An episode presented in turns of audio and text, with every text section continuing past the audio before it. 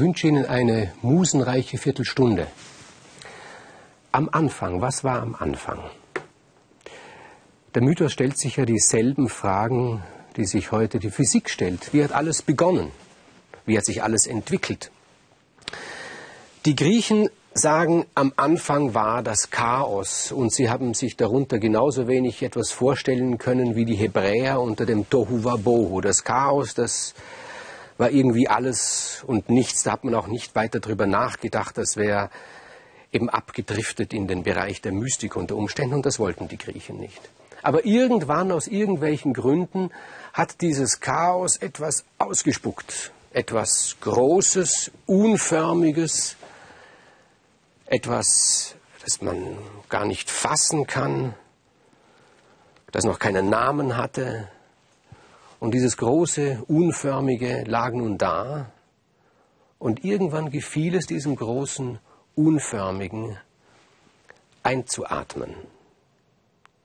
Man fragt sich natürlich, was hat dieses große, unförmige eingeatmet? Es hat das Nichts eingeatmet. Aber dieses Nichts hat sich dann in Luft verwandelt. Und als das große, unförmige die Luft wieder ausgeatmet hat, da ist daraus der Himmel entstanden. Und da hat im selben Augenblick auch dieses große Unförmige einen Namen bekommen, nämlich es war die Erde. Gaia, die Erde, Uranus, der Himmel.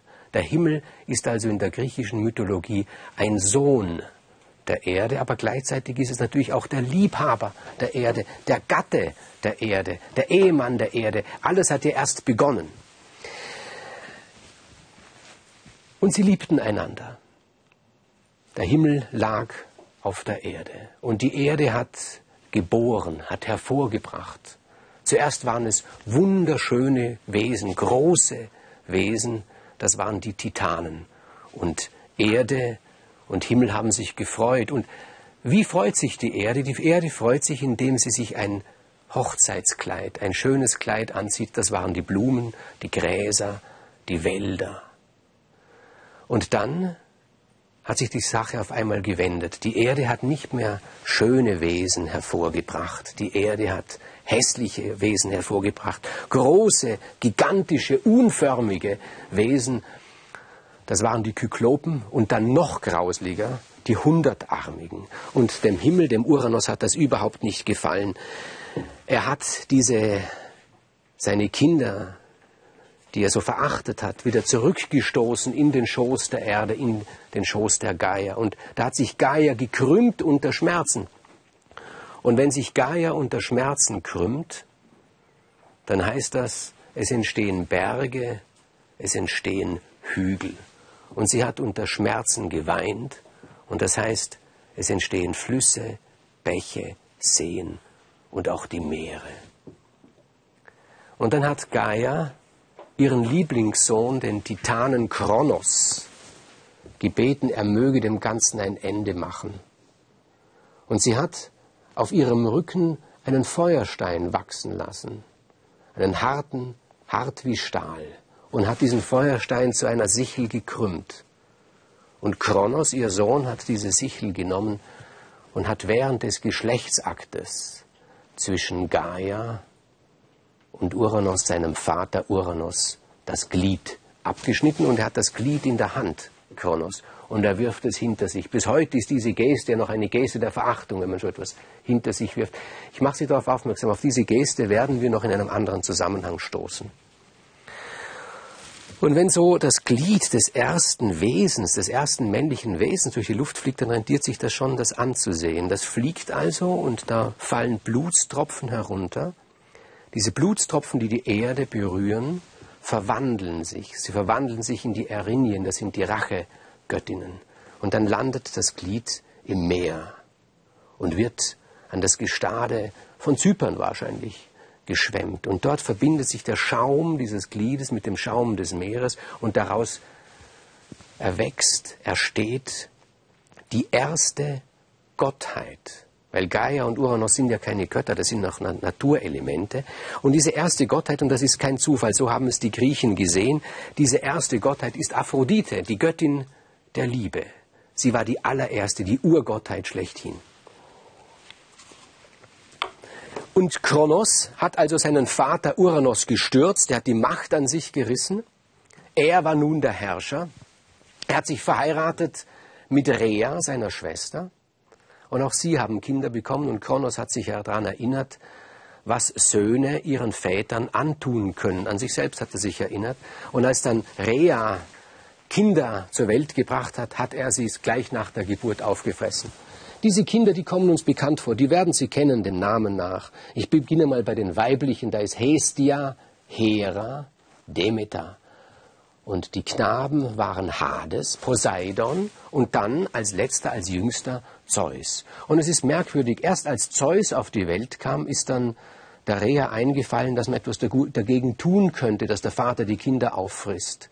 Vielleicht hat es auch erst so lange gedauert, bis so etwas wie Kinderliebe überhaupt entstanden ist. Alles ist im Entstehen begriffen, alles ist am Anfang. Und da hat sie sich den Nabelstein ihrer Mutter Gaia geholt. Ein Stein, der auf dem Nabel von Gaia liegt, wo heute noch das Delphi ist. Und diesen Stein hat sie genommen, hat ihn in eine Windel gewickelt und hat es ihrem Mann Kronos gegeben. Der hat da gar nicht weiter sich darum gekümmert. Der hat einfach diesen Stein genommen und hat ihn verschluckt, hatte geglaubt, es sei Zeus. Und Zeus aber, ihr Lieblingskind, hat Rea genommen und hat ihn nach Kreta gebracht und hat ihn dort, vielleicht waren Sie schon mal auf Kreta, da gibt es diese, diese Höhe, diese, dieses Plateau von Lassiti und dort hat sie Zeus in einer Höhle versteckt. Die Kreter behaupten, er sei dort geboren worden. Das ist Patriotismus hat aber nichts mit der mythologischen Wahrheit zu tun. Er ist dort nicht geboren worden, sondern er ist versteckt worden, dort von seinem, vor seinem eigenen Vater, vor Kronos, in dieser Höhle. Äh, und Rea hat solche Naturgeister, die dort lebten, man nennt sie die Choreten. Wer sind die Choreten? Vielleicht sind es die fallenden Blätter gewesen, die im Herbst so rascheln, Niemand weiß genau, was man sich unter diesen Choreten vorstellen soll. Sie hat die Choreten gebeten, sie sollen auf ihren Zeus Acht geben. Wenn jemand kommt und dieser jemand war klar, das kann nur Kronos, sein Vater sein, dann sollen sie einen ungeheuren Lärm machen. Mehr konnten sie nicht und dann wird sie kommen und wird ihren Sohn retten. Und nun ist Zeus allein auf Kreta, ein Wesen, das es eigentlich gar nicht gibt, ein Einzelwesen, ganz allein. Noch ist er nicht mal ein Gott. Diese Bezeichnung Gottheit, die kommt erst viel später. Und da hat er eine für ihn und für die ganze Mythologie folgenschwere Begegnung. Er trifft nämlich Metis. Metis ist eine Okeanide, sagt man, also eine Tochter des Okeanos, des Ozeans, der um die ganze Welt herumliegt. Warum ist die so folgenschwer? Ähm, wenn man die griechische Mythologie anschaut und Zeus besonders, dann merkt man, dass einer seiner Lieblings, nicht einer seiner Lieblingstätigkeiten, die Lieblingsbeschäftigung von ihm ist, dass er hinter Frauen her ist. Und in die Liebe eingeführt wurde er eben von dieser Metis auf Kreta. Sie hat ihm die Liebe gelehrt. Und als sie da beieinander liegen, da hat er ihr sein ganzes kleines Leben erzählt. Und er hat ihr erzählt, dass er eigentlich Geschwister hat und dass sein Vater Kronos diese Geschwister alle gleich nach der Geburt verschlungen hat. Und dass er sich eigentlich nach diesen Geschwistern sehnt, obwohl er sie ja noch gar nie gesehen hat. Und Metis, die so viel heißt wie der gute Rat auch, sie gibt ihm ein Kraut, ein, ein Gift und sagt, geh zu deiner Mutter und sage ihr, sie soll dieses Kraut unter die Speise des Kronos mischen.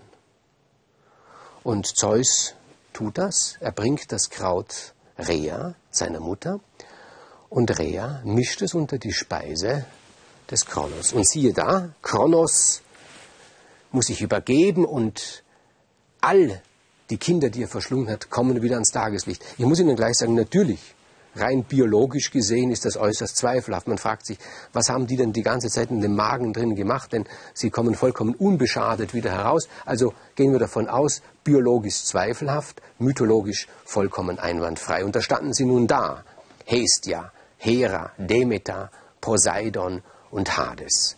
Und nun haben sie sich ihrem jüngsten, ihrem jüngsten Bruder Zeus anvertraut und sie haben einen Krieg geführt, einen Krieg gegen, gegen Kronos, gegen ihren eigenen Vater, gegen die Titanen. Das war dieser erste Krieg überhaupt, das Musterbeispiel für alle Kriege, die folgen. Es war ein langer, ein harter Krieg, aber am Ende haben Zeus und seine Geschwister diesen Krieg gewonnen.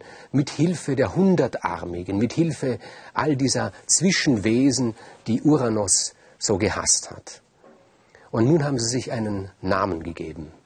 Sie haben sich Götter genannt und haben eine neue Herrschaft aufgerichtet. Man fragt sich, was ist aus dem Kronos geworden? Da gehen die Meinungen auseinander. Die einen sagen, er sei in Wirklichkeit doch ein recht gütiger König gewesen und sein Sohn Zeus habe es auch leid getan, ihn so in einem Krieg äh, gestürzt zu haben und er habe ihn auf die Insel der Seligen verbannt, wo er in Ruhe, in Frieden, auch ein bisschen in Langweile dahin lebte. Die anderen sagen, nein, er habe seinen Vater in den tiefsten Tartaros, das ist die Hölle, gesperrt. Äh, das kommt auf das Naturell des Erzählers an. Die, die, die Optimisten sagen, äh, Insel der Seligen, die Pessimisten, für die war es so etwas wie die Hölle. Nun war also die Herrschaft der Götter da und sie fing gleich an damit, also Zeus hat seine Schwester Hera geheiratet und sie fing mit Leid an. Denn Hera wird von nun an nie wieder die Eifersucht verlieren. Zeus hat es gelernt, von Metis die Frauen zu lieben und er hat die Hera, seine Gattin, betrogen, wo es nur ging. Und viele der Geschichten aus der griechischen Mythologie lassen sich auf diese Eifersucht zurückführen.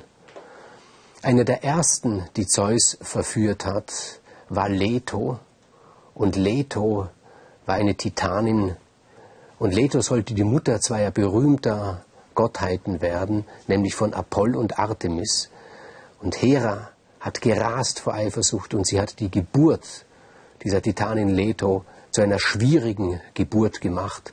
Die Titanin hat viel durchmachen müssen, weil Hera, der Göttin des Gebärens, befohlen hat, die Kinder in ihrem Leib zu halten, solange es nur ging. Aber schließlich musste sie die Kinder frei, durfte sie die Kinder freigeben. Und es waren zwei neue Gottheiten da, Apoll und Artemis.